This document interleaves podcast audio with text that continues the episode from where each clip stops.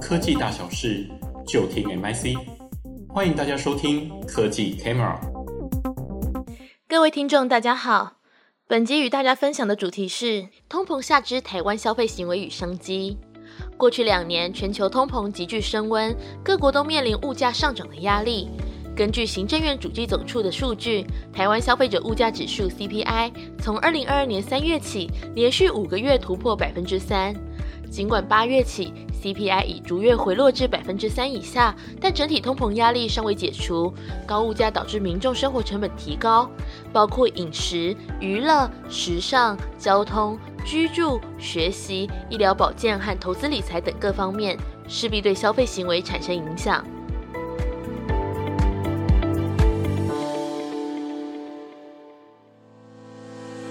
为进一步了解消费者行为可能产生的变化，MIC 在二零二二年第三季针对台湾网友进行网络抽样，有效样本是一百零六十八份。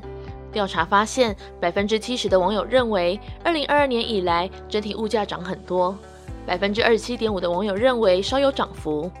另外，尤其年龄层越高的族群，对物价上涨越有感。在五十五岁以上的族群中，超过八成认为物价涨很多。在生活成本提高的情况下，节流往往比开源更容易。MIC 调查发现，消费者首先会减少时尚与娱乐消费，超过六成网友表示会缩减相关支出。其次依序为交通、饮食、理财投资、居住、教育与医疗保健。首先是时尚行为，减少采购次数，平价时尚当道。在物价上涨的情况下，百分之六十七点六的网友会优先缩减时尚支出，这个是第一大优先缩减的项目。其中，百分之六十六点八的网友会减少时尚商品采购次数，百分之四十七点一会选择更便宜或平价的品牌。另外，有百分之十七点六会减少购买精品。显示消费者采购次数会减少，而平价时尚会比高价时尚更受消费者青睐。消费者在高通膨压力下会减少时尚采购次数，因此品牌或通路业者未来更需要把握每一次与消费者接触的机会，更精准地推荐合适的商品，提高该次购物车结账或提袋金额。第二是娱乐行为，减少社交聚会，数位娱乐有机会担任解闷要角。物价上涨的情况未歇，百分之六十四点八的网友会缩减娱乐相关开支，这个是第二大优先缩减的项目。在实际行为上，百分之三十七点四的网友主要会减少社交聚会，比如聚餐、KTV 等等；百分之二十九点八会减少国内旅游预算；百分之二十六点三会减少购票看电影；百分之二十点八会降低采购三 C 产品预算。不过，值得注意的是，数位娱乐订阅服务，比如影音、音乐、游戏，较不受影响。取消相关娱乐订阅服务的比例皆在百分之十以下。在高通膨压力下，娱乐消费属于非必要性支出，预算上会受到排挤。不过，数位娱乐服务，比如 OTT 订阅、串流音乐订阅等，对消费者负担较轻，或是娱乐 CP 值较高，可以无限观看或收听。未来渴望担任通膨解闷要角。相关平台业者可以把握机会，争取更多用户。第三，交通行为，增加步行与大众交通，减少轿车与暂缓购车。物价上涨的情况连带影响交通行为，百分之三十二点一的网友会缩减交通相关开支，是第三大优先缩减的项目。在实际行为上，百分之三十六点二的网友会增加步行与骑脚踏车，百分之二十八点三会增加搭乘大众交通工具。另外，百分之二十点七的网友表示会减少搭计程车，百分之十八点七会延后购车计划。消费者在交通费用节流的行为上，以减少汽车相关的消费居多，包含减少轿车、延后购车等等。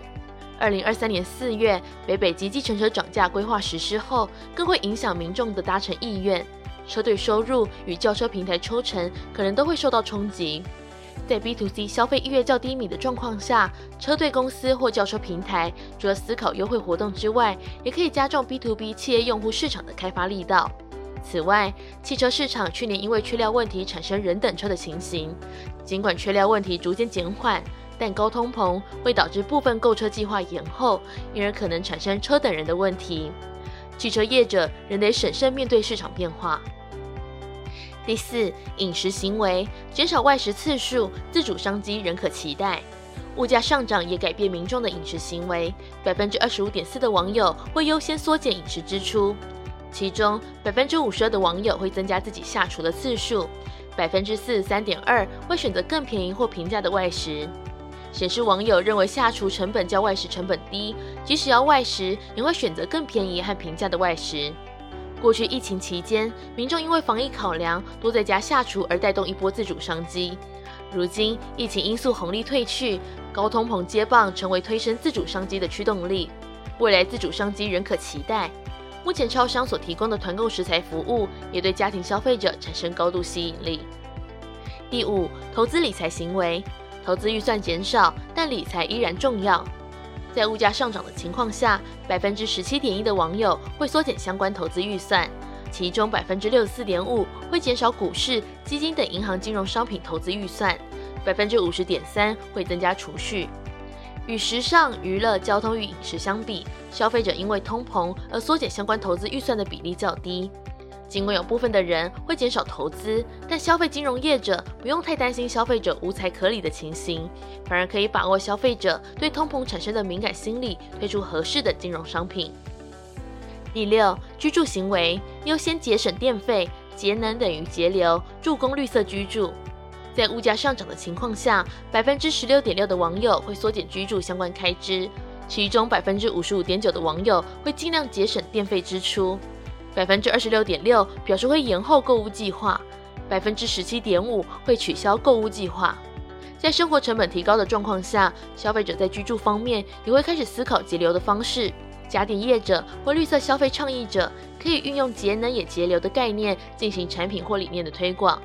另外，高通膨也会使消费者延后购物计划，加上近期升息频繁，防使买气短期内可能会较为冷却。第七，学习行为受通膨冲击较小，优先寻找免费资源。学习消费行为是整体消费中较少受到物价上涨影响的项目，只有百分之八点四的网友会缩减相关的开支，其中百分之五十四点四的网友会寻找免费学习资源，百分之三十六点七会减少个人进修预算，包含补习或线上课程的订阅。在预算有限的状况下，学习者会优先考虑免费资源、实体培训或线上学习平台，可以尝试提供免费试读版本内容，吸引潜在客户，建立品牌形象，提高日后转为付费学员的机会。第八，医疗保健行为受通膨冲击最低，业者无需悲观。医疗保健消费行为是最不受物价涨幅影响的项目，只有百分之五点七的网友会缩减相关开支。例如减少保健食品采购或取消自费疗程等等。整体而言，医疗产业相关业者可以不用太悲观面对市况。在高通膨环境下，消费者生活压力变大，业者也面临很大的营运挑战。尽管如此，通膨因素为消费情境带来新的变化，也为产品及市场开发带来新的刺激。业者可以正面看待通膨挑战，无论是透过内部创新或是外部顾问，为产品与市场寻找新的机会点。举例来说，在自主商机下，食品、餐饮业者甚至是家电业者可以积极思考相关产品开发的可行性，例如即食料理、快煮家电等等，或者数位娱乐，或是在疫情期间担任居家解闷的要角，在生活压力高涨下，也有望持续担任通膨解闷要角。比如影音、流行音乐或是数位游戏等相关业者，都可以把握解闷商机，针对市场开发投入更多心力与资源。我们下一期再会。